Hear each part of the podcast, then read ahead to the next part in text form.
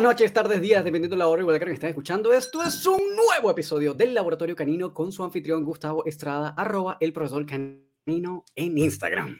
Y buenas, buenas, buenas. Y me acompaña, como siempre, mi amigo y colega Román Rutia. Lo ubican en Instagram como arroba rom.dogtrainer. ¿Qué tal, Román? ¿Cómo andas? Todo bien, ahí te dije que estás arrugando la cara, te golpeó el, el micrófono. Golpeaste el micrófono nuevamente. Tienes que tener un triple antipop para... Muy bien. Para que no sea tan duro. Sí, sí, sí, es que luego la gente oh, te baja volumen y no te escucha. Eh, muy bien. ¿Qué tenemos para hoy? Cuéntanos, Juan. Estado, hoy va a estar bien interesante porque además es como, creo que, creo que esta es la probablemente la primera vez que tenemos con una cara hiper reconocida, así como una cuasi celebridad del mundo de la educación canina.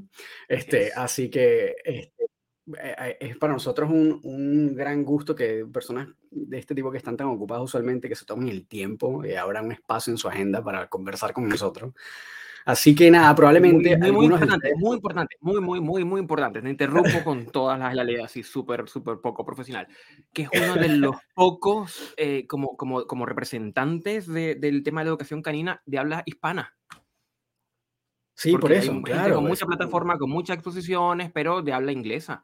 Y yo creo que, que es como un honor poder en esta oportunidad estar en algo en nuestro propio idioma. Así es, sí, además que, que, esa es como siempre nuestra búsqueda, ¿no? Como eh, poder tener como una ventana de, de, todo esto que está sucediendo, pero para la gente en español. Así que nada, para este episodio genial, eh, seguramente muchos de ustedes lo van a reconocer, lo han visto seguramente en YouTube por ahí. Vamos a tener a, de invitado a Carlos Carrasco de Dos Adiestramiento. Carlos, muchísimas gracias por haber tomado el tiempo. Carlos, bienvenido. Bienvenido. Buenas noches, muchísimas gracias por invitarme. Gracias a ti, Buenas noches, Carlos. Gracias a ti por el tiempo. Sí, muy bien, gracias, Carlos. A ver, sí, ahí Román tienes como un segundo de delay, así que contémplalo para nuestra, nuestra conversación, ¿ya? Eh, Carlos, bienvenido, muchísimas gracias por darte el tiempo, de verdad que para nosotros es un enorme honor tenerte, yo soy uno de los seguidores del canal de YouTube con suscripciones activadas, justo le decía a Román que me acaba de avisar un, el último video que salió, lo estaba viendo, eh, y bueno, Carlos, pero mucha gente, los que nos están escuchando seguramente te conocen, eh, pero en algún lugar has comentado acerca de tu historia, de cómo llega Carlos a ser este adiestrador, esta cara reconocida en España y en Latinoamérica. ¿Cómo, cómo es la, tu historia, tu trayecto? ¿De dónde vienes? Cuéntanos. Claro, eh, bueno, eh, yo empecé en el tema de los perros un poco por casualidad, porque mm, cuando me iba a independizar con mi novia de entonces, estamos hablando del año 2007, 2008, eh, mi novia quería tener perro y yo la verdad que no tenía mucho interés en tener perro, había tenido perros en mi familia, eh, pero yo nunca había tenido perro propio, ¿no? Em, y yo veía que la gente que tenía perro tenía una vida horrible, ¿no? Yo volvía de fiesta y veía a la gente sacando al perro con la, con la bata, las zapatillas de andar por casa a las 8 de la mañana. Yo volvía de la discoteca y decía, uff, esto de tener perro no es un buen negocio, ¿eh? No es un buen negocio. Y, claro, mi novia se empeñó, quiero perro, quiero perro. Y yo pensé, bueno, si tenemos perro, el perro se tiene que portar bien. Entonces, yo no quiero un perro que se me haga pis, se me haga caca, me rompa, todo lleno de pelo. De, pronto ahora estoy rompiendo el romanticismo, ¿no? Pero yo lo, lo veía así en aquel momento. Y bueno, empecé, eh, pues bueno, conseguí varios libros de educación canina, empecé a formarme y fue cuando llegó Martina. Eh, Martina era un bulldog francés em, con la que yo empecé en este mundillo porque, bueno, de pronto el criador de Martina, que me dio mis primeras clases de adiestramiento, me recomendó dar eh, un curso de adiestrador canino con Juan Carlos Moreda. Juan Carlos Moreda es eh, una referencia en el mundo del adiestramiento deportivo y di un curso con Juan Carlos Moreda y cuando terminé de dar el curso, Juan Carlos me pidió, bueno, me pidió, me preguntó si quería quedarme a trabajar con él. Y estuve cuatro años trabajando con él en su equipo y luego, pues, en, esos cuatro años, ya eh, aparte del curso con Juan Carlos Moreda, en esos cuatro años, durante ese tiempo, pues recibí mucha más formación de diferentes escuelas, diferentes enfoques para ir enriqueciendo un poco y ampliando un poco miras. Y cuando separamos nuestros caminos, porque Juan Carlos siguió muy enfocado al tema del deporte, ya con otros dos compañeros arrancamos con dos adiestramientos, la empresa dos adiestramiento que estaba más enfocada al adiestramiento comercial. Eh, la empresa empezó a tirar, eh, íbamos bien, pero en un punto determinado, digamos que yo tenía una mentalidad mucho más grande y mucho más ambiciosa. Mis compañeros estaban en una zona de confort mucho más reducida. Yo veía mucho, como mucha más proyección, llegamos a un acuerdo, me quedé yo con todas las participaciones de la empresa, ellos siguieron su camino por otro lado y a partir de ahí Dos Adiestramiento empezó a crecer. Y bueno, hoy tenemos gente trabajando en España, en Argentina, en Uruguay, tenemos una escuela de adiestradores en España y bueno, por lo que más se nos conoce principalmente es por YouTube, por el canal de YouTube, porque bueno, al principio eh, empezamos colgando vídeos como escaparate del, trabajo que hacíamos de adiestramiento comercial. Pero bueno, al final, digamos que el canal de YouTube empezó a tomar vida propia y, bueno, ya estamos aquí. Han pasado años, pero hoy estamos aquí, más o menos. Y está, si no me equivoco, el canal está desde el 2015, ¿cierto? Sí, sí. A ver, hay un, hay un cambio significativo porque eh, nosotros arrancamos en 2015 con el canal de YouTube a subir vídeos eh, lo que pasa es que al principio era muy caótico, ¿no? Porque yo subía un vídeo, a las dos semanas subía otro, de pronto al mes subía otro.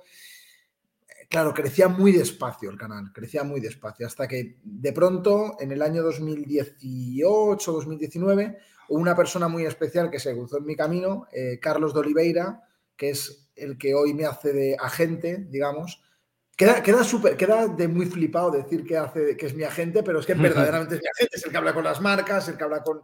el que lleva todo el tema de. me gestiona todo el tema de las redes sociales. Y Carlos de Oliveira, coincidimos en otro proyecto. Eh, ese proyecto no cuajó y cuando aquello no terminó de cuajar, pues me, un día hablamos y me dijo que él podía ayudarme a crecer mucho en YouTube. Eh, y me, el tipo me lanzó, me lanzó un guante que yo recogí me dijo, mira, Estamos en agosto, eh, ahora mismo tienes 5.500 suscriptores. De aquí a diciembre tendrás 10.000. Y dije, bueno, es, imposible. ¿Cómo que es imposible? Es imposible porque, claro, digo, ¿cómo vamos a duplicar lo que eh, nos ha costado casi cuatro años? ¿Cómo de pronto vamos a duplicarlo en cuatro meses? Es imposible. No, mira, no es imposible porque, mira, vamos a hacer una serie de cosas. Claro, a mí cuando el tipo me empezó a hablar de palabras clave en la descripción, de tags, eh, de las búsquedas que, ¿no? los temas que, se que buscaba la gente en YouTube, eh, el tema de eh, quédate hasta el final del vídeo porque te voy a dar un súper consejo, todo este tipo de cosas, o aquí arriba te dejo enlace a tu vídeo en el que hablo de, o sea, todas estas cosas que parecen obvias, yo desconocía todo esto, yo grababa pues por grabar y hablaba de los temas que me interesaban en aquel momento, pero ni me planteaba, por ejemplo, hacer vídeos de enseña a tu cachorro a hacer sus necesidades, ¿no? digo, pero ¿cómo voy a grabar eso si eso nadie lo busca? Y me dijo, ¿cómo que nadie lo busca? Fíjate los millones de búsquedas que... Hostias, la gente de verdad busca... En aquel momento, no, no quiero faltar al respeto a nadie, pero yo en aquel momento le dije, ¿en serio la gente busca esa mierda? ¿De verdad? Sí, sí. o a no morderte jugando. Y yo, pero ¿en serio la gente busca esa mierda? Bueno, millones de búsquedas. Dije, vamos a grabar, eh, no sé, vamos a grabar de esto, pero de verdad no, la gente no quiere un vídeo para hacer el FUS de competición. O, no, no, no, olvídate, olvídate. De verdad. la alfombra, Entonces, yo le hice, caso, hice caso a este tipo y dije, bueno, vamos, vamos a, hacer lo que dice el brasileño, a ver, vamos a ver qué ocurre. Y, hostia, pues, pues funcionó. El 17 de diciembre, claro. 10.000. Claro, ya el tipo me dijo, siguiente paso, en un año 100.000. Dije, va, es imposible. Es imposible. Dije, estás fumado. Dijo, bueno, sí, sí, estoy fumado, pero lo que te digo es cierto. dije, bueno, vamos, vamos a ver qué ocurre. Bueno, no cumplió su palabra. No fueron 12 meses, fueron 13. 13 meses. 100.000. Y ya le dije, Carliños, hermano, yo lo que tú digas, seguiré al fin del mundo, te haré caso siempre. Y, realmente, a ver, em, ahí lo que, lo que aprendí es que en YouTube, para crecer, ¿es importante hacer un buen contenido? Sí, obvio. Pero también es importante entender cómo funciona la plataforma, entender cómo funciona la herramienta. Lo mismo que Instagram, lo mismo que TikTok. O sea, si no entiendes cómo funciona la plataforma, da igual el buen contenido que hagas que nadie te va a ver. Nadie te va a ver, es un... Claro. Oh, hubo como un salto de conexión y cayó Carlos, seguramente regresa en un segundito. Estaba viendo el canal de YouTube de Carlos, de Carlos, Carlos, de Carlos, prohibido Carlos. Ah, ya. Ah, está, está, como, está correcto. tuvo, tuvo, ahí como, como fallas en la sinapsis. Eh, no sé de dos adiestramientos, lo pueden ubicar, dos DOS espacio adiestramiento. Ahí está Carlos nuevamente. Y lo que les quería comentar es que hay muchísima información. Efectivamente, el video de cómo enseñar al cachorro a hacer sus necesidades es uno de los más populares, con casi 900 mil personas que lo han visto. Pero ya Carlos está de regreso, que nos cuente lo que nos venía contando. Bienvenido de regreso, Carlos. ¿Qué tal? estoy, aquí de vuelta. Eh, pues, no, decía, decía eso, que al final es importante entender cómo funciona la plataforma. Claro, el vídeo de enseñar al cachorro a hacer sus necesidades tiene 900 mil y el vídeo de enseña a tu cachorro a no morderte jugando, más de un millón. 1.5 plantea aquí. Es que es una locura. una locura, una locura. Pero claro, ahí entiendes cómo funciona la plataforma. Y a ver, pues es un trabajo de equipo. Al final tienes que tener a alguien que esté delante de la cámara haciendo lo que tiene que hacer, pero tienes que tener a gente en la sala de máquinas entendiendo cómo funciona. Uno solo no puede. El mensaje es que uno solo no puede.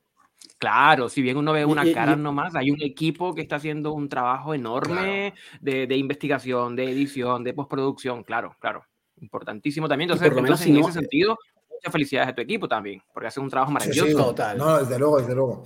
Luego también, a ver, hay, hay temas como que son temas calientes que la gente busca y sobre esos temas hay que grabar. Luego también yo tengo bastante libertad porque a veces llamo a Carliños, digo, Carliños, me he calentado, me he calentado y he, grabado un vídeo de desahogo. Y me dice, otra vez, Carlos, digo, es que es terapéutico para mí hacer vídeos de desahogo. El vídeo que publicamos hoy es un vídeo de desahogo, precisamente.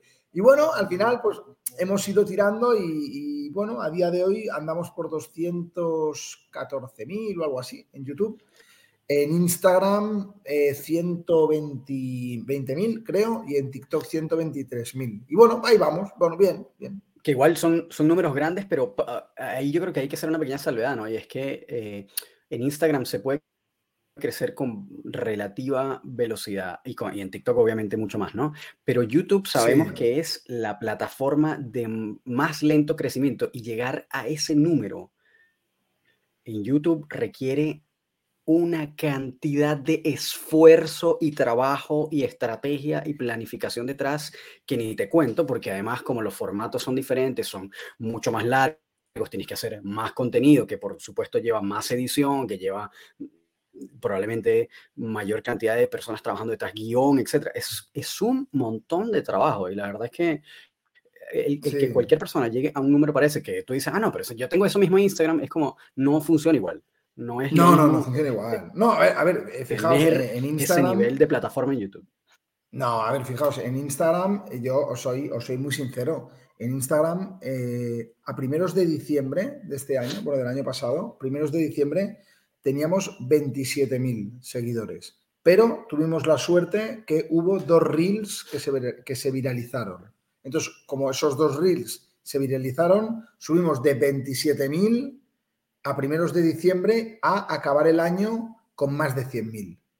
Entonces, pero es porque dos reels, sí, pero yo soy honesto, soy honesto, es porque dos reels se viralizaron. Jamás y, así funciona, invertimos un euro, sí, jamás invertimos un solo euro de promoción en Instagram. Es un error promocionar contenidos, es un error porque una vez promociona los contenidos, la herramienta de pronto detecta que no eres un colaborador, eres un cliente. Con lo cual empieza a mover mucho menos tus vídeos expone mucho menos tus, mucho menos tus contenidos para que te agobies y pagues e inviertas más. Entonces es un error, es un error, es todo súper orgánico. Pero en Instagram es eso, si en Instagram no se hubieran viralizado esos dos reels, ni de coña tendría 120.000, ni de coña. YouTube sí que hemos estado picando piedra, es verdad, YouTube sí que hemos picado piedra también en la pandemia. En la pandemia todo el mundo estaba encerrado en casa.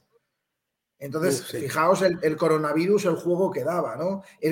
¿Tu perro puede infectarse de coronavirus? Vídeo. Em, eh, entrena con tu perro en casa, vídeo. Eh, ¿Tu perro tendrá ansiedad cuando acabe la pandemia? Vídeo. Eh, ¿Cómo habituar a tu perro a que te vuelves a ir al trabajo una vez pasada la pandemia? Vídeo. Al final ahí sacamos muchísimo contenido.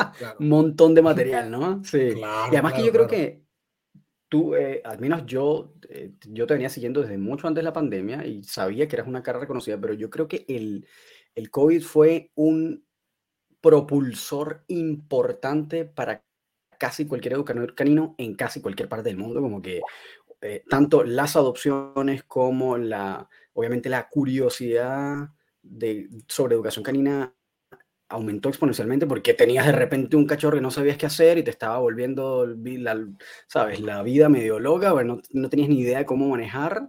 Eh, y además probablemente ni siquiera era algo planificado para esta persona adquirir un perro y de repente tienen este pequeño terremoto y no saben cómo manejarlo, ¿no? Eh, y yo creo que efectivamente fue un súper propulsor el COVID para temas de educación canina. Y para problemas de comportamiento también.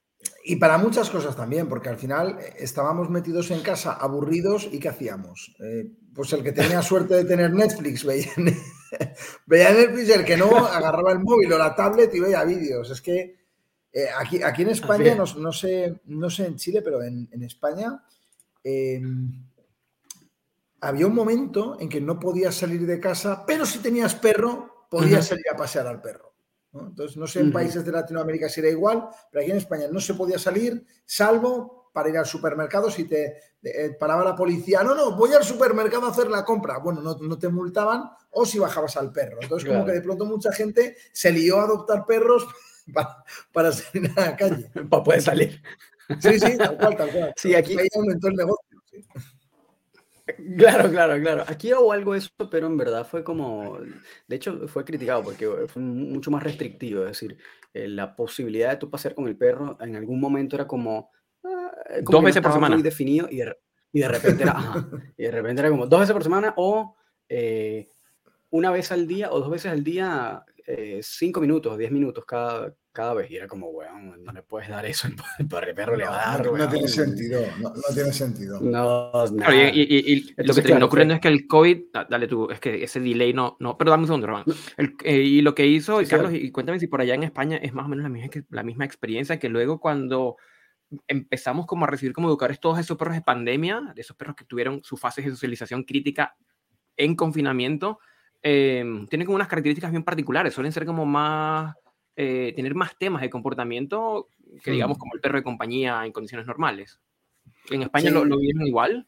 Sí, sí, en España cuando eh, tuvimos muchísimo trabajo después, porque cuando la gente empezó a normalizar su vida, primero bajaban a la calle con el perro y los perros eran reactivos con absolutamente todo, ¿no? En el equipo decíamos que el perro es reactivo con la vida, ¿no? Mm. Es reactivo frente a qué? Bueno, frente a la vida, ¿no? Los perros todo les llamaba la atención, todo les producía inquietud, todo. Y luego temas de ansiedad por separación a millones, porque claro, de pronto esos propietarios, esos tutores se iban a trabajar y dejaban al perro solo y yo creo que los perros cortocircuitaban de, pero ¿qué está pasando aquí? Entonces eso dio muchísimo trabajo, muchísimo trabajo, que quizá eh, no se tradujo en una facturación directamente proporcional, un aumento de la facturación directamente proporcional, porque mucha gente con la pandemia perdió su trabajo, claro. la gente económicamente lo pasó peor, pero, pero bueno, fijaos, aunque la gente económicamente estuviese peor, como había más perros con problemas, como que el negocio se recuperó bastante rápido. Sí, yo creo que también a lo largo del mundo eh, cada vez hay mayor conciencia de la importancia de adiestrar. Justo en el video que publicaste esta mañana eh, hacías mención como un mito viejo que la educación canina convertía a los perros en robots. ¿Sí? Y, Eso, y, no es tan viejo, eso puede ser hace unos 5 o 6 años. Sí, hace 5 o 6 años ya, se escuchaba aquí en España, lo, lo contaba en el vídeo. Em, yo al principio subía vídeos eh, haciendo trucos con mi bulldog francés o con Martina, muy al principio, o con Tota, cuando Tota era muy jovencita, mi Staffy, y siempre había algún, algún comentario del tipo, pobre perra Pobre perra, ¿por qué? No, es que. Seguro que la pobre perra. pobre perra, ¿no? ¿Por qué? No, seguro que para que la perra haga todo eso. Seguro que habrá sido durísimo con ella. Bueno, pero usted ha estado en mis entrenamientos para haberlo hago con mi perra. ¿Usted me conoce de algo? No. Entonces, ¿por qué deja esa sombra de duda como si le hubiese hecho algo a la perra? Y eso queda menos, que no queda tanta gente que piensa así, pero sigue habiendo gente que lo piensa sigue habiendo gente que lo piensa, pero bueno. Sí, totalmente.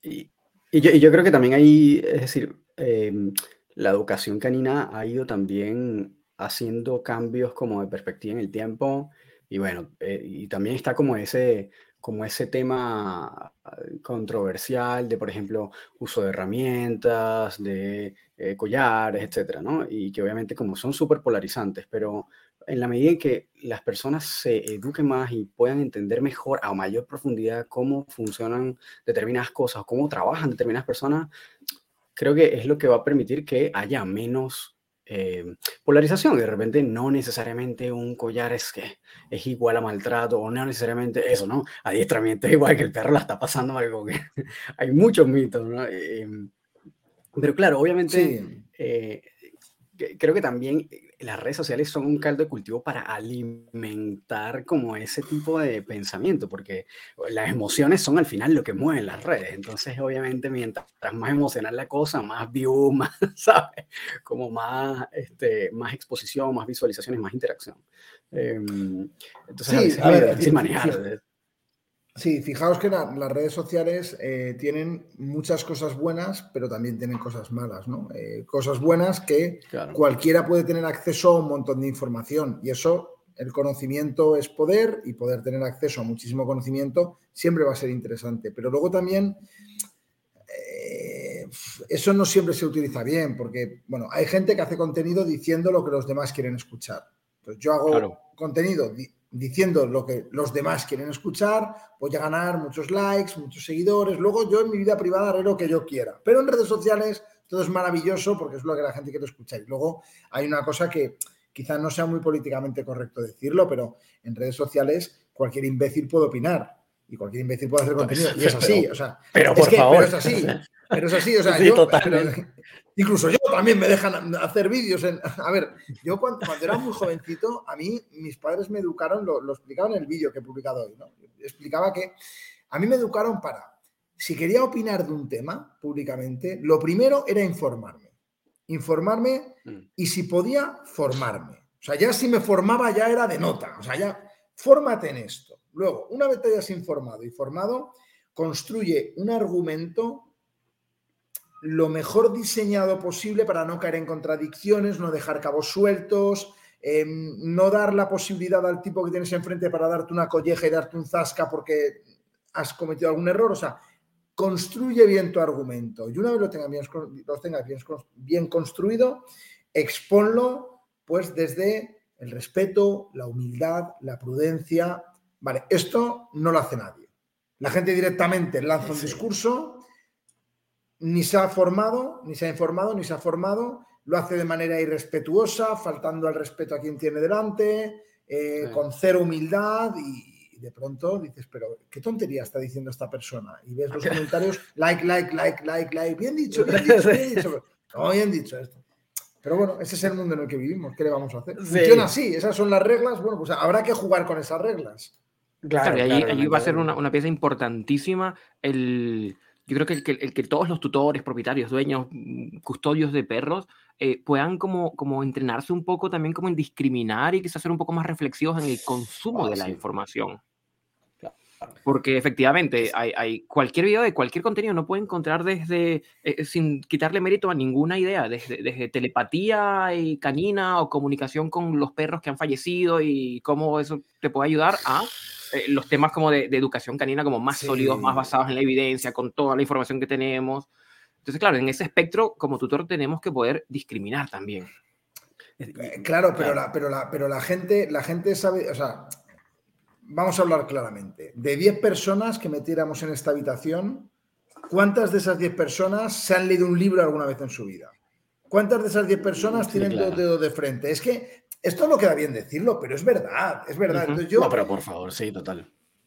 Yo soy, yo soy respetuoso con todo el mundo, soy bastante prudente, pero a mí, cuando alguien me viene a decir que hace telepatía con su perro muerto hace tres años y se comunica con él y que realmente su perro era la reencarnación de su bisabuelo fallecido, joder, eh, pensaréis que soy un hater, pero digo, este tipo tiene que estar metido en un sanatorio, hombre, no, no, tiene que estar, este tío no puede estar libre, no, no puede estar caminando por la calle, claro, no, todas las opiniones son respetables, hombre, no me jodas, ¿qué van a ser todas las opiniones respetables? por favor, hombre, Vamos a dejarnos de tonterías. es que, pero eso es una falacia también, ¿no? Lo de, es que todas las opiniones son válidas. No lo son. No, lo son, hombre, no lo son. Yo no puedo, o sea, mi opinión acerca de un asunto de medicina nunca puede ser igual de válido que el de la opinión de un cirujano. Es así, es así. Entonces, en redes sociales se vende un poco esta falacia, ¿no? De todas las opiniones son válidas y respetables. No, todas las personas merecemos respeto y todos somos iguales en dignidad, pero no todas las opiniones son respetables. Si yo mañana me levanto de la cama y digo, hay que matar a toda la gente de una etnia determinada, ¿esa opinión es respetable? No, ¿qué coño va a ser respetable esa opinión? Me tienen que cerrar. Entonces, ahora el problema es que en redes sociales cualquiera lanza cualquier tontería pero bueno, pues, eh, ¿qué le vamos a hacer? Y si uno dice estas cosas que digo yo, o sea, yo ahora mismo, es que Carlos, es que tú odias, que si esto es un delito de odio lo que estás diciendo, eres un tontojo. Ah, porque odias a los tontos. Eh, vale, ok. sí. yo creo que mucha, ese, como ese aspecto de, de, las, de las fobias o de cualquier otra cosa cosa que, con la que yo no estoy de acuerdo o que yo no comparta es porque hay un grado de discriminación o de odio involucrado. Es como, no, o sea, sí, es verdad, una cosa es respetar a la persona, como dices tú, y otra cosa es respetar el argumento. Y una cosa son las ideas y los argumentos y otra cosa es la persona. Ahora, si yo estoy eh, contrariando o debatiendo o eh, contraargumentando una idea, pues tú tienes que entender que lo que, lo que está en debate es la idea, no es la persona. Y no, te no la persona. Si me estás hablando por internet, no tengo ni idea de quién carajo eres. Entonces, al final, si estamos debatiendo ideas, es como. Es, e, es difícil eh, muchas veces para personas discriminar que lo que se está debatiendo es ideas y no a ellas, porque probablemente ni siquiera se conocen, ¿no? Eh, probablemente en ese caso, cuando es a una cara conocida como la tuya, es más unilateral. Ellos te conocen a ti, pero no, pero no tú a ellos. Entonces, como, eh, con más razón, implica que si yo estoy contraargumentando algún comentario, no tiene nada que ver contigo, porque no te conozco. Estoy, estoy contraargumentando una idea. Y, ya estoy de acuerdo, con tu mamá. O sea, esa cosa de si voy a dar una opinión que tiene que estar formada, tiene que estar instruida, preferiblemente eh, educado, es decir, busca, haber buscado información, haberte hecho algún grado al respecto, me parece que es el consejazo. O sea, eh, y yo creo que es una de las cosas que falta. Hay mucha opinión y comentario desde el no conocimiento. Y está bien no conocer, como que si no conoces, eh, es válido, no tienes por qué saberlo todo, ¿no? pero pero de ahí a eh, argumentar determinada cosa, tú puedes decir, no me parece algo o no me gusta. Eh, que es como y está bien, está bien. A, lo que estás diciendo está bien. personal. A, mí, a mí esto no me gusta. Está bien, está bien, pero una cosa es decir, mira, a mí esto no me gusta, ok, o vale. Y otra cosa es decir, no, lo que tú dices es mentira. No, a ver, a ver, ¿cómo, cómo que es mentira? ¿Pero cómo que es mentira? No es mentira, pero, pero ¿por qué? Pues, eh, eh, eh, porque lo es. bueno, pero ¿me puedes argumentar exactamente el por qué es mentira? A lo mejor igual aprendo, sí, aprendemos todos, pero no, esto... Pero bueno, yo, a ver, a veces pienso, chicos, que yo soy de otra época. Es que a mí esto me ha pillado un poco mayor y yo creo que... Somos, yo, me incluyo. a pesar de que soy millennial, me incluye como mi cerebro de otra época. No, yo, yo, estoy, yo soy de otra época. a mí me educaron de otra forma, o sea, a mí me educaron en el eh, cuando los mayores hablan, los niños se callan, cuando un mayor te dice algo, presta atención y aprende, eh, ser respetuoso con tus mayores, eh, es mejor callarte y que quede la duda si eres tonto, a abrir la boca y confirmar que eres tonto, o sea, todo este tipo de cosas que a mi generación nos educaron así, a ser prudentes, ¿no? A ser muy prudentes, ser, ir desde la humildad, perfil bajo, es mejor ir tranquilo, ser humilde, respetuoso, alzar la mano antes de hablar, a pensar que lo sabes todo cuando no tienes puta idea, a faltar al respeto a los demás. Y es que hoy la gente joven va así. Es así, no es, a lo mejor no es muy popular lo que digo, pero es así. Yo estoy de acuerdo y me parece que de hecho es una de las cosas que si uno analiza como tu canal o ha consumido tu contenido durante un tiempo te das cuenta que justamente como la postura tuya es siempre ir como por la línea del medio, ¿no? Ni tan tan ni muy muy, es decir, ni, y, estar como tratando de más o menos objetivar dentro de además una industria que es bien polarizada adentro, ¿no? Una vez que estás adentro te das cuenta que la cosa es un campo de batalla, pero justamente es, a mí me parece que es súper difícil eh, muchas veces como mantener ese grado de objetividad en decir, bueno, sí, está, aquí hay argumentos válidos y aquí también hay argumentos válidos. Eh, y mucha, es como la gente de centro, ¿no? Cuando eres de centro, los de derecha te odian, los de izquierda también. Sí, exacto. Estás ahí como peleando con todo el mundo al final, ¿no? Este, sí. Independientemente de que tengas una inclinación leve hacia alguno de los dos lados, cuando uno busca ese centro, eh, eres el más odiado. Como que, sí, a ver, todos, tenemos, todos tenemos nuestros, nuestros sesgos a cualquier nivel. Lo que ocurre es que la vida no es blanco ni negro, la vida es gris. Entonces, y, respecto al mundo del perro, yo tengo claro cómo es el trabajo ideal que, que, haría con un perro. Yo lo tengo claro, o sea, en mi cabeza es maravilloso, en mi cabeza suena fantástico qué trabajo haría yo con un perro, pero luego me viene un perro determinado que yo no elijo, que tiene un tutor determinado que yo tampoco he elegido, una serie de circunstancias, un contexto concreto y hay que alcanzar unos objetivos. Entonces, sí, hay innegociables, el bienestar del, perro, el respeto al, animal, por supuesto, evidente sobre mí es innegociable, pero una vez respetemos eso, hay que conseguir unos objetivos. Y quizá yo tengo claro qué técnicas, qué eh, protocolos, qué herramientas utilizaría, ya, pero es que de pronto con ese tutor no puedo hacer eso porque el tutor no me da para eso. Y tengo que adaptar el trabajo para que esa persona lo sepa hacer, lo pueda hacer, tenga capacidad de mantenerlo. Entonces te das cuenta mm. que esto ya no es blanco-negro, porque no es blanco-negro, pero bueno, también en, redes sociales sucede que hay pocos profesionales y muchos activistas. Y cuando uno es profesional se da cuenta que no puede ser activista. Tiene que ser bajar los pies a tierra. Yo, yo creo, eso me parece la, la, frase del día. Yo creo que efectivamente es así. Y, y, hay, y, hay, muchos profesionales activistas, me parece también, como que... como por eso te digo, es difícil objetivar ahora, ¿no? Eh, Pero te cierras puertas. Es que te cierras puertas. Si eres, si eres activista, te cierras puertas. Sí, claro. Es y, no ayudas, como, y no ayudas.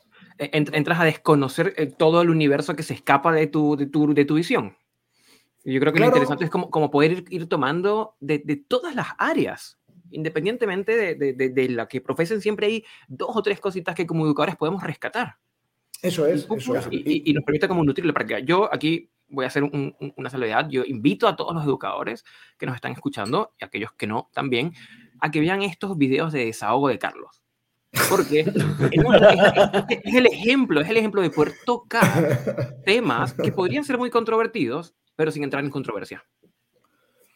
Como, como desde el análisis, desde la crítica, desde el cuestionamiento, desde la reflexión inclusive, que uno termina viendo el video como que, oye, sí, este tema hay que darle vueltas. Entonces como que serviría como para, para resquebrajar un poco si es que tenemos alguna posición como muy, muy desde el lado del activismo. Sí, pero, pero, es que si lo pensáis, si lo pensáis, si tú eres activista, em, va a haber muchos perros a los que no vas a poder ayudar, porque de pronto hay un tutor que a lo mejor es del extremo contrario al tuyo y ya no vas a llegar a esa persona. Y si no llegas a esa persona, no vas a poder ayudar a su perro. Entonces, quizá es mejor ser un poco más moderado, abrir la mente y, bueno, ok, esto tiene puntos a favor, esto puntos en contra, esto mm, tiene muy poco a favor y casi todo en contra, pero de aquí podemos rescatar alguna pincelada y en la medida que tengamos esa empatía podemos ayudar a mucha más gente con sus perros. Si soy un activista y me coloco en este lado y de este lado no salgo, es que hay muchos perros a los que no vamos a poder ayudar. Sí, eso, eso también es cierto, claro. Oye, y ahí me genera, una, me genera mucha curiosidad, Carlos, que mencionaste, eh, eso que estamos hablando de, bueno, lo que decía mamá, ¿no? para, para dar una opinión tengo que formarme, etc. Y comentaste que te había formado con Juan Carlos Morea durante cuatro años. Eh, y sí, bueno, lo, que estamos... hice, sí, hice un curso con él y luego me quedé trabajando con él, pues entre el año 2000... 10 más o menos hasta el año finales del 13, no, hasta como mediados del 14, mediados del 14, casi cuatro años, tres años y pico, casi cuatro. Sí. Y es un tiempo importante, además Juan Carlos es un exponente relevante en el mundo de los deportes caninos en España. Em, y cómo, qué, o sea, dentro de esa perspectiva, que además sabemos que también Juan Carlos es como, como podemos decir, bastante el grupo de los moderados, ¿no? Al menos en lo que parece desde afuera. Eh, ¿qué, bueno. ¿Qué tanto, no, no tanto, ok, ¿qué tanto, qué tanto le parece, eh, como el trabajo deportivo, ¿en algún momento pensaste entrar como en ese mundo de los deportes caninos o siempre descubriste que era como más bien la cosa de ayudar a personas con sus perritos mascotas? Yo tuve algún desengaño en el mundo del deporte, porque... A ver, ¿por qué? Cuéntanos. al final aquí van a salir muchos titulares ¿eh? de este podcast. bueno, puedes regularlo, ¿no? No te preocupes. yo, voy sin filtro, ¿eh? o sea que no, no, hay, no, no hay problema, no, tengo, no tengo filtro. Aquí eres libre, aquí eres sin juicio absoluto. A ver, yo, em, yo con Juan Carlos el tiempo que estuve aprendí muchísimo porque al final un tipo que, que trabaja a ese nivel pues es una persona de la que se puede aprender muchísimo, ¿no? Se puede aprender lo que quieres hacer y también lo que no quieres hacer. Pues, ¿no? Al final, em, el mundo del deporte es un mundo bastante turbio, ¿no? En el que delante de ti te dan la palma de la espalda y cuando te giras te dan la puñalada. Es un mundo muy falso, muy hipócrita, hay muchísimas luchas de egos, ahí es una constante lucha para ver quién la tiene, para ver quién la tiene más grande, o sea, es, constante, mm. ¿no? Em, te están vendiendo que el perro es lo más importante y luego te das cuenta que es mentira. Hay gente que tiene el perro lesionado e infiltra al perro para seguir compitiendo. Y si el perro se rompe, pues se rompió, mala suerte. Pero luego te venden que el perro, el vínculo, el equipo, no sé qué. Joder, estás infiltrando al perro, estás drogando al perro de verdad para seguir compitiendo con él hasta que se te rompe y luego vienes aquí a contarnos que el equipo, que, ¿qué hostias me estás contando? ¿No? Y te das cuenta que la gente que está alrededor, que lo ve, no lo ve. No lo ve, mm. pero de verdad nadie se da cuenta de esto. O sea, te das cuenta que hay gente, personalidades de ese pues, nivel top del deporte, que lo que tienen mm. son palmeros. Tienen palmeros, pero no tienen gente con dos dedos de frente cerca que les digan, oye, no vas bien por aquí o te estás equivocando. No, es gente que, oh, muy bien. Entonces, te das cuenta que es un mundo que no es solo todo lo que reluce. No es solo todo lo que reluce. Y, y bueno, a ver, a mí me sirvió mi paso por, mi paso por ahí para aprender muchísimo, muchísimo, y luego poder adaptar parte de esa filosofía, parte de, esa manera de entender el trabajo al adiestramiento comercial. Ya está, ya está, pero no sé. No es solo todo lo que reluce. No es solo todo lo que reluce. Y respecto a Juan Carlos Moreda, a mí, eh, Juan Carlos Moreda me parece que es un tío que en la pista es un fuera de serie, lo que hace pero al final es una persona que yo, yo he tenido eh, una relación muy estrecha con Juan Carlos, muy estrecha, prácticamente familiar, os diría, una relación cuasi familiar. Pero al final Juan Carlos es una persona que por unas cosas o por otras ha acabado mal con todo el mundo con el que ha trabajado. Ha acabado mal con todo el mundo. Y con muchísima gente ha pasado a decir, este tío es mi hermano, a de repente este tío es un subnormal y no le hablo. Podríamos, poner, podríamos poner muchos ejemplos, ¿vale? Muchos ejemplos. Entonces al final te das cuenta que algo falla, ¿no? ¿Cómo puede ser que un tipo que para mí es el mejor adestrador deportivo del mundo no lo aguanta nadie? Mm. ¿Por qué? Porque no lo aguanta nadie. Aquí, en España no lo aguanta nadie. Es una pena. Yo le tengo un cariño enorme y para mí el tipo es un fuera de serie y yo le deseo lo mejor y ojalá gane 20 campeonatos del mundo seguidos. Pero es un tipo que por unas cosas o por otras, pues no termina bien con la gente, ¿no? Y, y dentro del mundo del deporte hay mucha más gente, no solo él, mucha más gente. Entonces te das cuenta que no es no es un mundo limpio. No es un mundo limpio. Sí, sabemos que igual como que eh, dentro del nicho de los deportes caninos es, rudo, ¿no? Además como pueden ser a veces círculos tal vez en ocasiones muy cerrados o, em, o, difíciles de entrar y de permanecer. Este, y pero claro, habiendo entendido como esa experiencia que pareciera ser que fue la que más duró, ¿tuviste otras experiencias de formación además de la de Juan Carlos? ¿O tuviste, es pasaste por otros cursos? Sí. bueno, yo, he estado... ¿Cuáles fueron? ¿Cómo, cómo, te parecieron? yo, estuve, yo em, después de, estar con Juan Carlos, em, pasé por la escuela de Nacho Sierra y tengo que decir que eh, con Nacho tengo una relación fantástica. El tipo, cuando me ve, eh, se acuerda, hombre, Carlitos, el tipo súper cariñoso conmigo, espectacular, un capo, un crack. Pero claro, yo venía con una idea del trabajo con perros muy diferente. Ahora que era en la escuela de Nacho Serra. Yo recuerdo que el primer día que salí de la escuela de Nacho Serra salí hasta encontrándome mal, hasta sintiéndome mal, de yo no puedo volver a esta escuela, yo no quiero seguir aquí. Y recuerdo que estábamos en el curso con, con Rubén y con Patricia, que eran mis compañeros en, con los que luego fundamos dos adiestramientos y recuerdo que nos conjuramos, los tres ahí en el parking, nos conjuramos de chicos, tenemos que aguantar, hay que acabar este curso, vamos a ver otras cosas, vamos a ampliar un poco la perspectiva, pero yo el primer día de curso salí prácticamente llorando de ahí, llorando de rabia, de mm. impotencia, de yo no puedo hacer esto, yo mm. esto no lo quiero, mm. no quiero participar de esto. Y no, a ver, de pronto la gente estaba pensando cosas malísimas, ahora, yo ahora lo veo con perspectiva, lo veo con perspectiva, hostia, no era tan malo, pero yo en aquel momento venía como muy, muy, muy, muy, muy cuadriculado por Juan Carlos. Muy cuadriculado. Entonces, todo lo que fuera salirse de ahí era como horrible. Hostia, esto es horrible, horrible, horrible, esto es horrible, horrible, horrible. Hoy con distancia no lo veo tan, tan horrible, ¿vale? Porque ya, como he abierto mi mente mucho más. Pero venía como muy, muy cuadriculado. Y, bueno, yo en ese curso a ver, aprendí algunas cosas nuevas, aprendí cosas que no querría hacer ni de coña y que no haré. Eh, pero bueno, ahí también hice muchos contactos, conocí más gente, amplié un poco las miras y quizá hoy con perspectiva, claro, estamos hablando hace nueve, diez años. Es que hace nueve, es que de pronto alguien a un curso, claro, alguien va a un curso con Nacho Sierra hoy y no tiene nada que ver con el curso de hace diez años, aquí estamos hablando de mm, muchos años, ¿no? Claro, eh, claro. Hoy lo veo con perspectiva y no era tan malo. No era mm. tan malo, pero claro, yo venía de donde venía. Claro, venía ahí tenías como una perspectiva ya preestablecida, ¿no? Claro, claro. Bueno, y luego, y luego desde ahí también, bueno, hice algunos cursos también con gente que trabajaba muy, muy en positivo, em, formaciones a las que yo llegaba como muy reacio, muy, muy reacio de, bueno, esto ni de coña, ¿vale? Esto no vale para nada. Claro, porque hay gente que trabaja en un positivo extremo que viven en el mundo feliz, en el mundo de la piruleta, que es mentira. Eso no existe. Pero, pero bueno, aun con eso, abres la mente y dices, hostia, esto igual yo no me lo creo. Claro.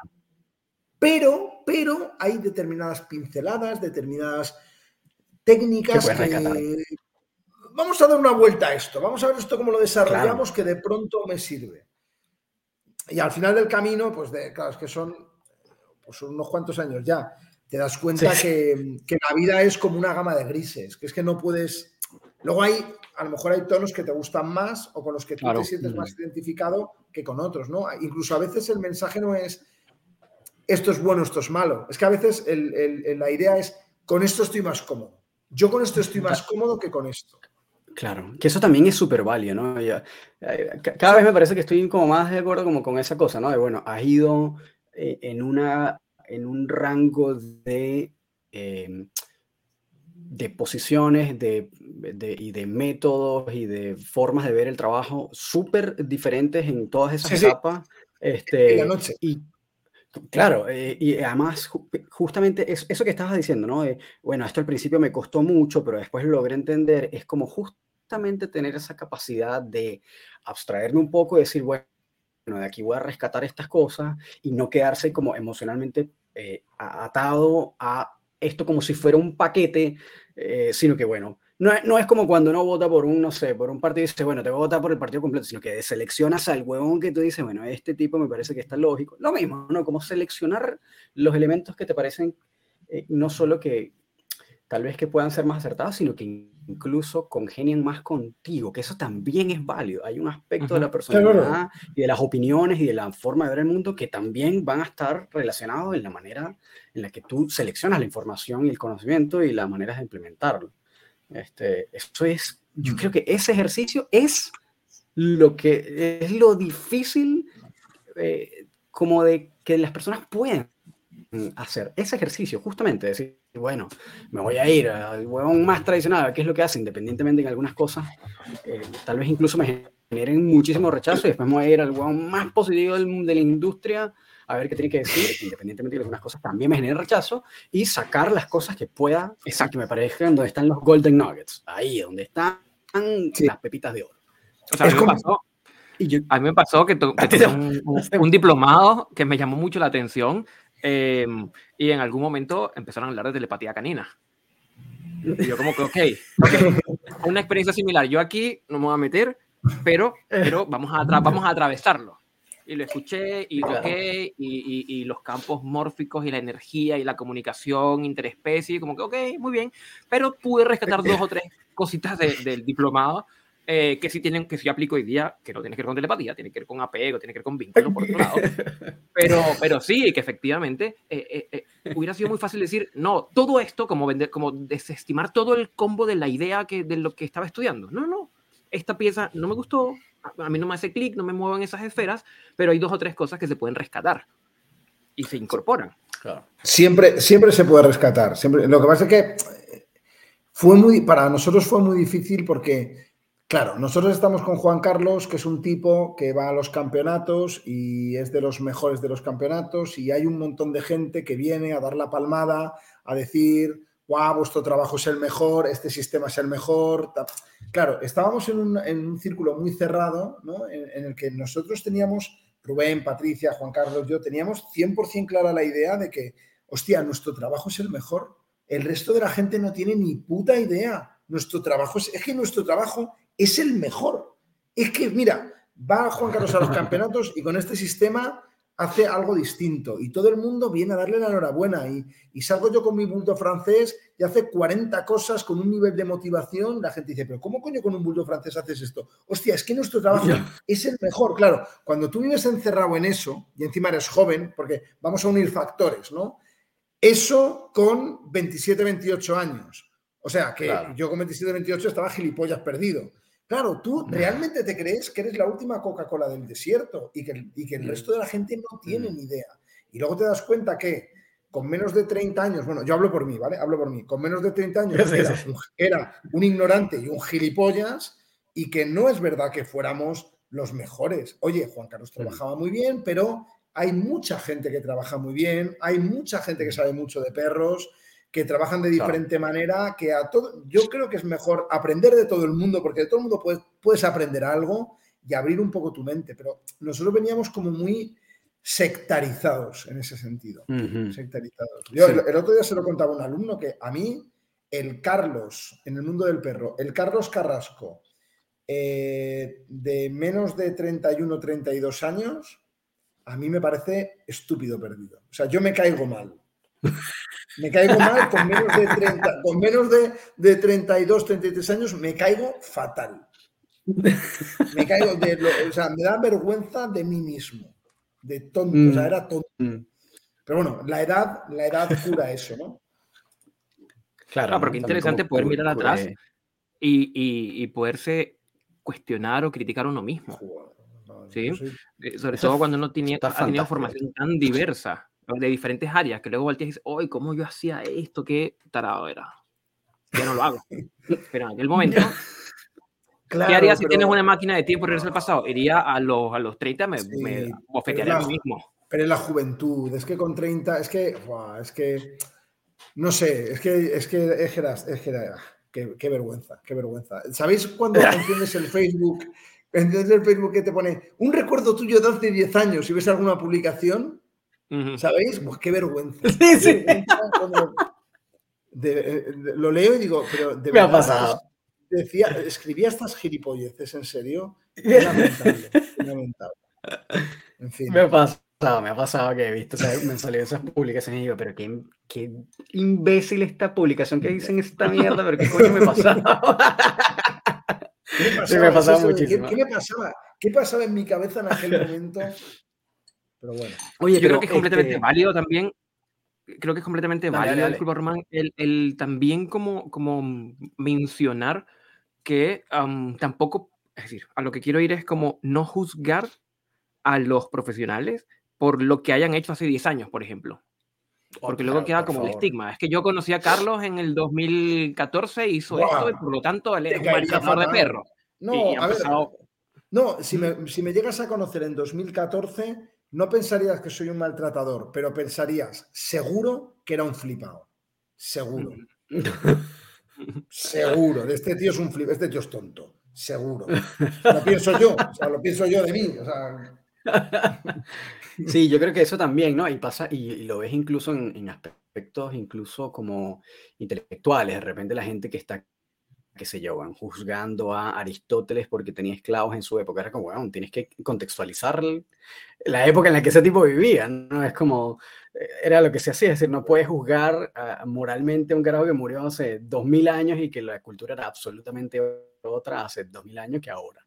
Eh, entonces, yo creo que pasa eso mismo, ¿no? Hay un proceso evolutivo en el trabajo del profesional que obviamente va cambiando en el tiempo y, un proceso como de morfosis que, que, se da naturalmente, a menos que esa persona nunca cambie nada, que no creo. Bueno, dándole, dándole beneficio a la duda, ¿no? Que el beneficio de la duda que, que no creo es que esa persona obviamente va a ir modificando y mejorando en la medida de lo posible su, su forma de trabajar, incorporando nuevos conocimientos, nuevas técnicas, nuevos protocolos, etcétera, etcétera, también. Y eso también va a incluir en la evolución de la tecnología, ¿no? Es decir, en la medida en que la tecnología avance, probablemente te va a dar también una carta de opciones mayor para tú eh, ir modificando tu forma de trabajo. Este, y ahí, em, Carlos, bueno, yo creo que esta es una cosa como bien particular, ¿no? Que muchas veces las personas que ven a esta figura de, de YouTube o de redes sociales, eh, creo que pasan dos cosas. Una es que o se ve deificado, este tipo lo sabe todo, o este carajo seguro nunca estudió nada, ¿no? Em, y ahí es como súper interesante de eh, cómo, porque ahora, claro, estamos conociendo como las, eh, tú sabes, los intestinos de Carlos y wow, mira todo lo que hizo, mira todos los cursos los que tomó, mira todas las personas con las que tú, mira todo de dónde sacó este montón de cosas y de repente las personas que ven en la pantalla este que da consejos, pero seguramente nunca agarra un perro. Eh, y ahí me, me, parece muy interesante de ¿Cómo, cómo presenta o cómo identificar para ti a una persona que, que sea como rostro o que por lo menos tenga cierto grado de visibilidad? ¿Cómo identificas en tu, además que tú formas parte como de ese, de ese nicho, de ese grupo, ¿cómo identificarías tú una persona que tal vez sí sabe lo que está hablando? ¿Cómo sabes tú, mira, si esta persona estudió, este, este, este sabe lo que está hablando o no? Porque en redes sociales vale, vale todo, ¿no? Se vale todo este sándwich. Sí, sí. Bueno, al final hay que intentar, yo cuando escucho cualquier vídeo de alguien, yo intento hacer una escucha activa y trato de analizar si lo que esta persona dice tiene sentido o no, ¿no? En conjunto. De pronto puedo decir algo con lo que yo no estoy muy de acuerdo, pero si más o menos lo que dice tiene un cierto sentido, digo, bueno, quizá el tipo este sabe de lo que está hablando, ¿no? Luego a veces es mejor eh, no tirarte triples. ¿No? Eh, lo de tirarte triples es una expresión que tengo yo con algunos amigos de que tú de repente dices, no, porque el perro tiene el instinto de tal, tal, tal, tal, tal, porque viene de su antepasado el perro prehistórico de tal. Y sigues hablando y dices, bueno, el tipo se tiró un triple ahí, que, está diciendo, hay veces que es mejor no tirarte ningún triple y aunque sea decir menos, pero que lo que digas tenga cierto sentido, ¿no? O, que lo que digas no dé lugar a dobles interpretaciones o ser extremadamente claro en lo que dices, ¿no? Eh, a veces tendemos a calentarnos y hablar de más. Y cuando hablas de más, tienes muchas más probabilidades de equivocarte. Entonces es mejor no hablar de más y quizá hablar de menos y lo que digas que quede claro y, y ya está, ¿no? Y, no irte a los extremos. Es que si te vas a los extremos siempre te vas a equivocar, pero por un lado y por otro. Es que siempre te vas a equivocar, siempre te vas a equivocar. Entonces, bueno, no sé. A ver, yo reconozco que la cuota de hate que tengo es pequeñísima. O sea, de pronto alguien pone algún comentario insultándome, alguno incluso me insulta, pero, pero reconozco que, que es una cuota muy baja. O sea, vamos, yo estoy agradecidísimo a la comunidad por el cariño que me transmiten creo que me tienen eh, más estima de la, que, de la que merezco, lo digo, lo digo en serio, y me tienen en mejor consideración de la que merezco, pero, pero vamos, muchísimo cariño y, poco hate, muy poco hate. Hasta el día de hoy, después, de este podcast me caen toneladas de hate, pero, pero, de momento... No, pero está, está, está buenísimo porque igual eh, Internet no tiene, con, no tiene condescendencia, es decir, si, Si, te van a odiar, te van a odiar con todo. Entonces es probable que algo, algo probablemente estás haciendo bien en ese sentido, ¿no? Para que no, para que no se, no se haya construido ese hate. Aunque algunas personas dicen que si no tienes hater es porque no has tenido éxito. Y es cierto, no, a ver, a ver, ojo, ojo, eso es, eso es verdad, ¿eh? Cuando, cuando no, cuando empiezas y empiezas a destacar un poco, como que todos son buenas palabras, todos son palmadas en la espalda, todo el mundo quiere ayudarte, pero cuando ya empiezas a crecer más, cambia la cosa. ¿eh? Mm. Eso, eso, es cierto, eso es cierto. Hay mucha gente que cambia drásticamente su actitud contigo. Eso yo lo he vivido.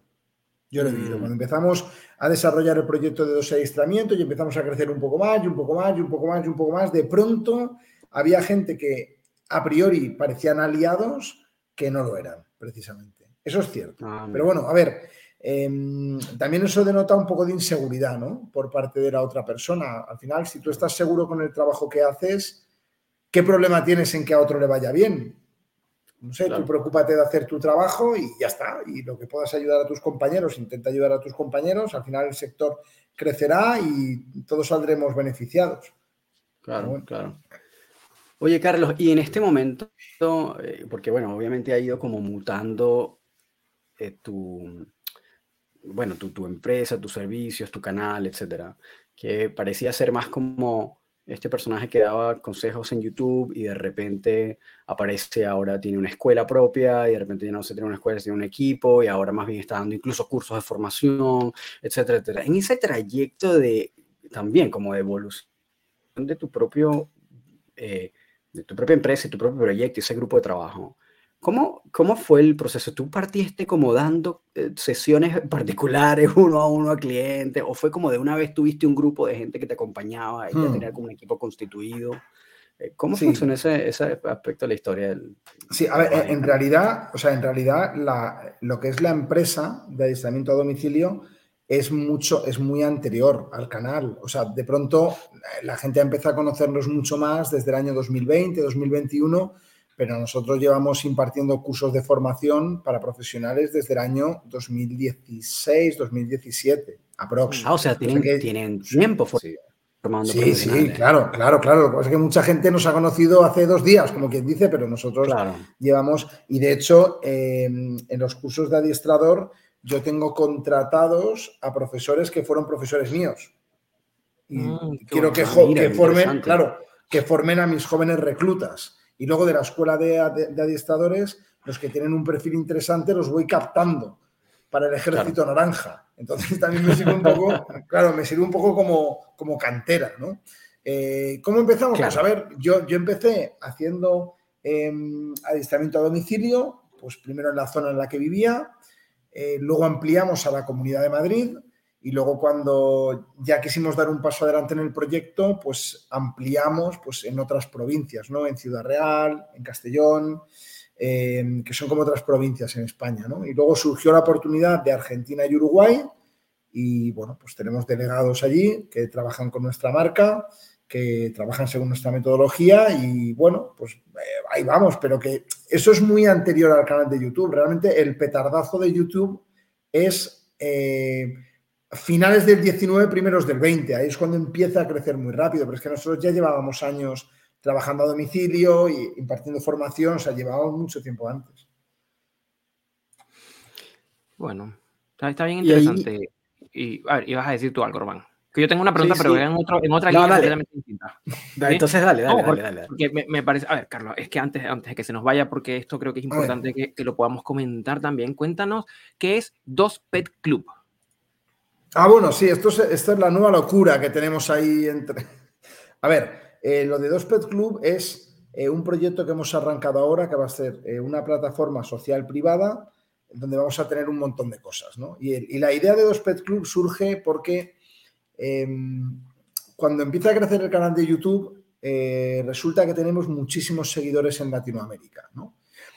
Y hay en muchos países en los que el poder adquisitivo es muy diferente al poder adquisitivo de Europa. Entonces, gente que contacta para alguna asesoría online o para seminarios online no puede pagar 50, 60 euros en una asesoría, en un curso, porque es una locura, una locura. Entonces, claro, al final, ¿cómo podemos hacer un proyecto para compartir conocimiento, compartir experiencias, ayudar a la comunidad a un precio razonable que, todo el mundo se pueda permitir. O sea, que el dinero no sea una, excusa para no, para no estar ahí.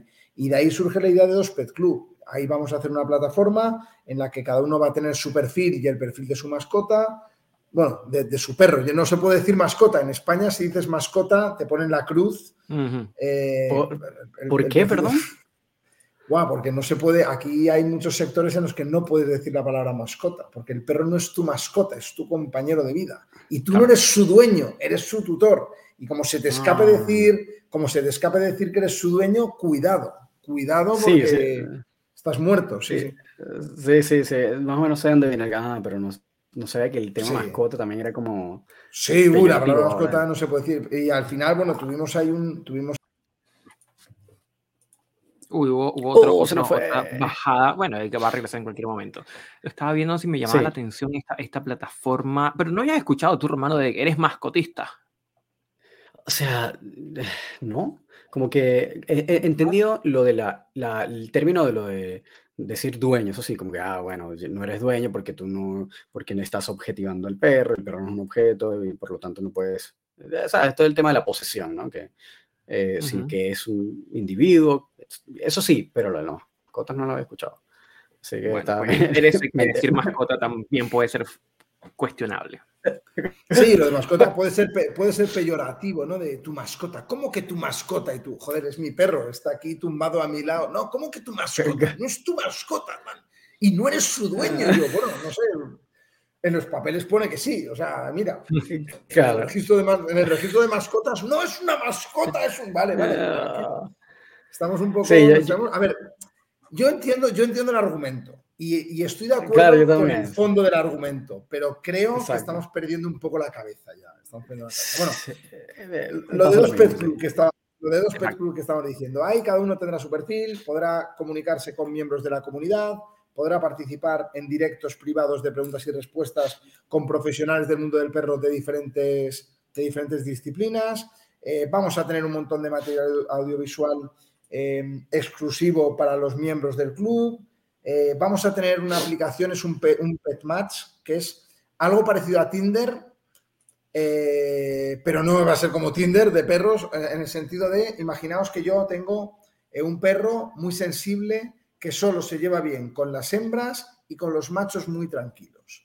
Y resulta que no sé a qué parque ir o no sé con qué perros juntar a mi perro para que tenga experiencias positivas. Pues bien, con esta aplicación que, están desarrollando los compañeros, podemos geolocalizar a perros compatibles con el nuestro en un radio de X kilómetros. Bueno, pues todo eso es lo que vamos a tener en Dos Pet Club y con eso estamos ahora, estamos liados con eso ahora.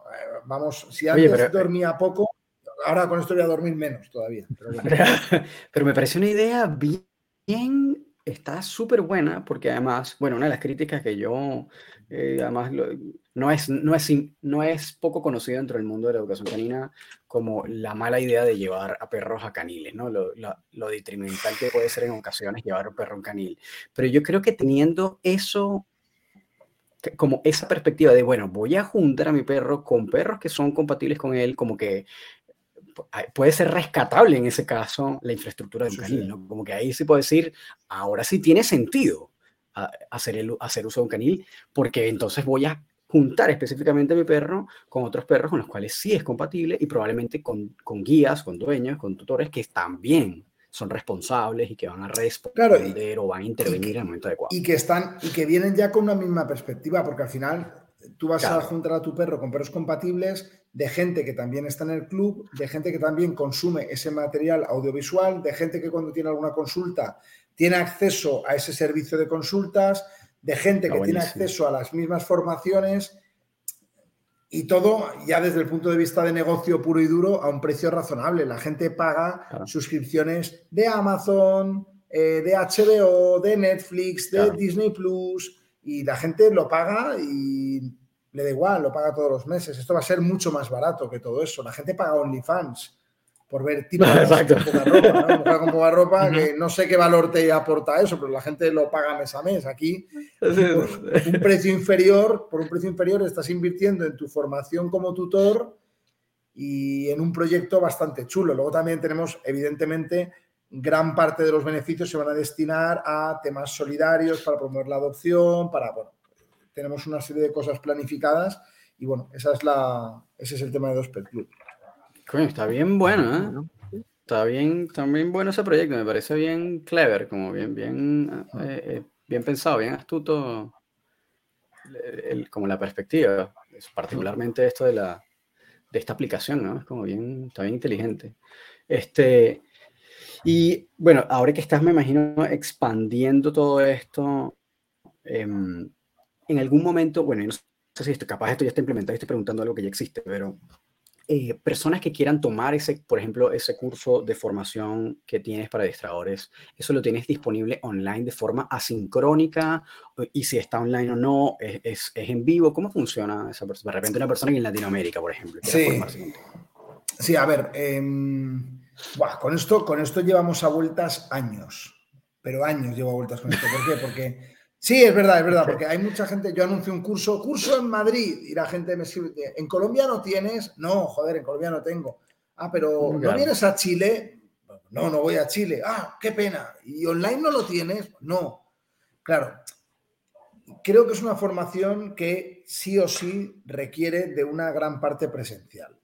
Así lo creo. O sea, al final tú puedes recibir mucha formación online, es verdad, los materiales, los textos, ok, eh, puedo grabarte vídeos explicándote los ejercicios, eh, es cierto, pero luego hay una parte, en mi opinión, muy relevante, que es verte con el perro, ver cómo te manejas, ver cómo agarras el premio, ver cómo si eh, confirmas a tiempo, si, ale, das el ale a tiempo, si el perro se te levanta antes, si, yo qué sé, todo eso hay que verte, hay que verte en directo. Entonces, en Dos Pet Club, que va a haber una parte de formación, sí que estamos a vueltas con un curso eh, pues el típico curso de adiestrador canino online. Lo que pasa es que ahí también eh, ese curso, ese formato puede encajar en Dos Pet Club o fuera de Dos Pet Club. No lo sé, no lo sé.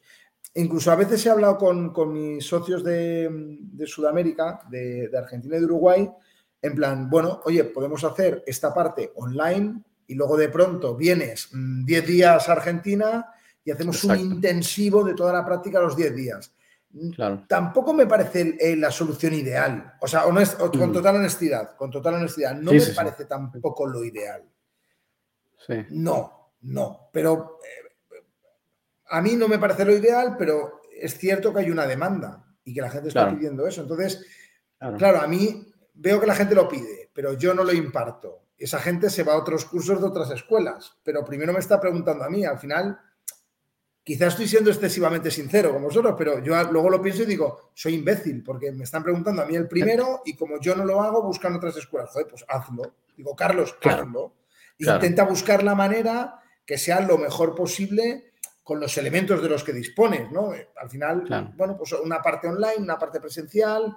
No sé si de golpe ir 10 días o de pronto ir, qué sé yo, tres, eh, no sé, tres, cuatro días ahora, en dos meses, tres, cuatro días, en dos meses, tres, cuatro días, y vamos haciendo la práctica. Sí, qué sé yo, pero hay que buscar alguna manera de hacerlo.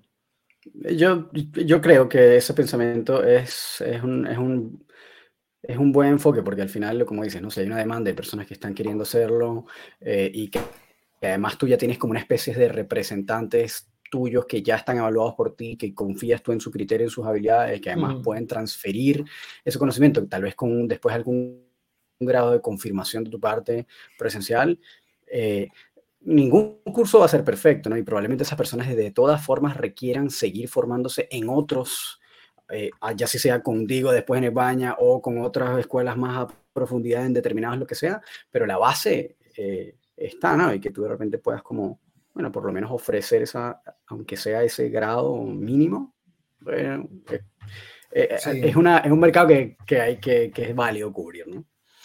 Bueno, a ver, aclaro que Mariano Martín en Argentina y Tabaré Méndez en Uruguay eh, que lo hacen mejor que yo. O sea, que a mí la gente me conoce porque ve mi cara en YouTube, pero que estos tipos son unos cracks y lo hacen mejor que yo, me pegan 100 vueltas. Lo que pasa es que entiendo que alguien que se apunte al curso porque sigue el canal de YouTube y me ve a mí, cuando llega la práctica, pues me quiere ver, me querrá ver a mí por ahí.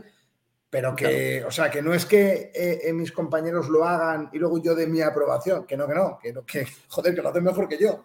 que lo hacen mejor que yo, vamos. Está, buenísimo, igual, bueno, para los que en, en algún momento, ya sabes, si en algún momento Carlos termina a abrir el cuento, no, se preocupen si no ven a Carlos por ahí, no es necesario.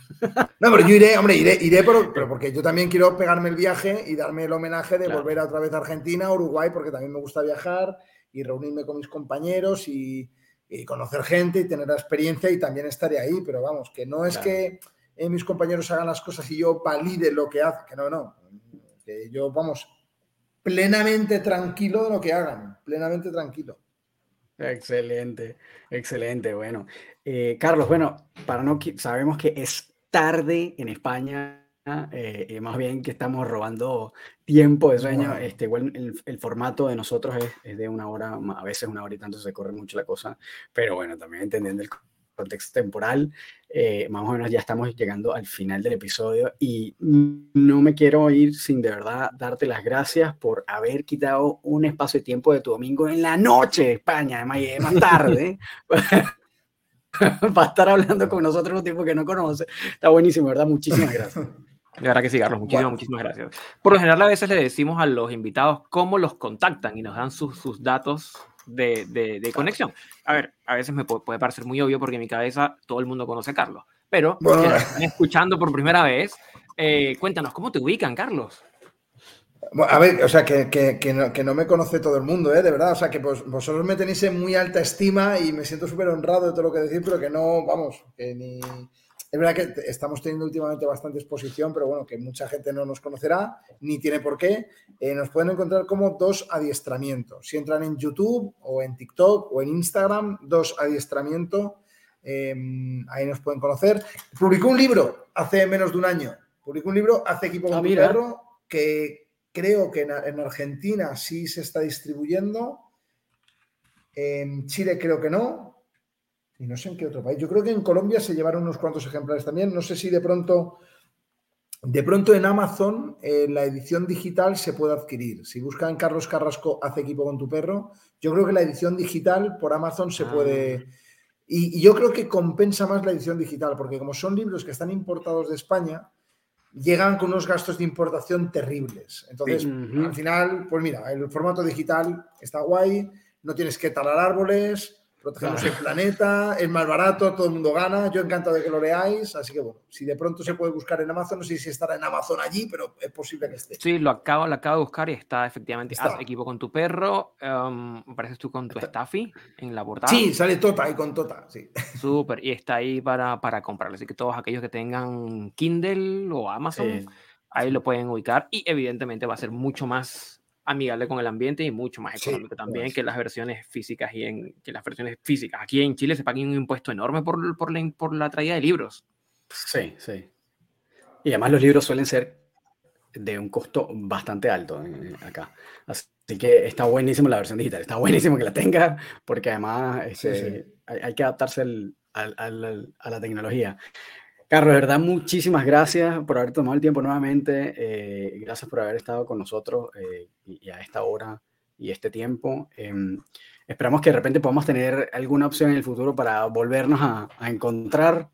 Eh, y bueno, nada, decirle a los, a los, escuchas que estén oyendo que además ya también tenemos escuchas en España y en otras partes de Latinoamérica, que si están interesados, si les gusta esta manera de enfocar la educación canina, pueden contactar a Carlos y a cualquiera de, sus, este, de los miembros de su equipo en dos adiestramientos, dos con letras, ¿eh? no, con, no con números, dos adiestramientos y ahí lo pueden ubicar. Vean los videos en YouTube que están buenazos siempre. Y nada, Carlos, muchísimas gracias. Un placer enorme, Carlos. Muchísimas, muchísimas gracias. Que estés muy, muy bien. Muchas gracias. Nos vemos. Vale, chao, chao. Chao. Vale, que estés súper. Muchísimas gracias. Chao. Okay. Muy bien, Román. Interesante. Buenísimo. Buenísimo. Este, interesante. Eh, este es el segundo libro que va a comprar esta semana. Ya, ya, bueno, ya, ¿verdad? Ya llevas dos, ¿no? Este, sí, fue el de, ya me acuerdo, el otro fue una compra rápida y cuando me llegue me acordaré de que... O sea, el Will Garrido creo que era la de Will Garrido. Pero el era en físico. Ah, sí, sí, sí, sí, sí. sí. Ese fue en físico, ¿verdad? Porque no estaba en digital. Yo soy mucho más de digital por largo. ¿Sí? Sí, yo sé que tú eres un early buyer. Este, bueno, para los que ya hayan conocido a Carlos, este, bueno, ya, ya fantástico haberlo tenido acá en el episodio. Para los que no conocían, búsquenlo. Tiene, es una cara reconocida en YouTube, tiene un montón de videos que están interesantísimos. Y a mí, a mí me gusta mucho su forma de, como de, de, mantenerse como en la línea del medio de las cosas, ¿no? Así que yo creo que eso también es súper valioso, esa capacidad que tú también, Gustavo, siempre menciona de poder rescatarle a Pepita de Oro de cualquier cosa que se te presente por delante, ¿no? Eso es, creo que es una de las cosas más valorables que hay. Así que bueno, nada, como siempre, gracias por haberse tomado el tiempo de llegar hasta el final de este episodio con este genial invitado. Gracias como siempre. Recuerden que pueden dejarnos comentarios, eh, eh, preguntas eh, sugerencias. Si quieren simplemente conversar con nosotros, pueden hacer a, través de nuestros perfiles de Instagram. A Gustavo lo pueden conseguir en El Profesor Canino y a mí me pueden conseguir como rom.dogtrainer y conversar con nosotros. Recuerden también si quieren apoyarnos simplemente compartan el episodio, compártanlo a sus amigos, compártanlo a las personas que le crean que le puede interesar. Em, y nada, de nuevo, gracias como siempre por estar ahí. Este, que estén súper, súper, súper bien y como siempre. Nos vemos en el próximo episodio.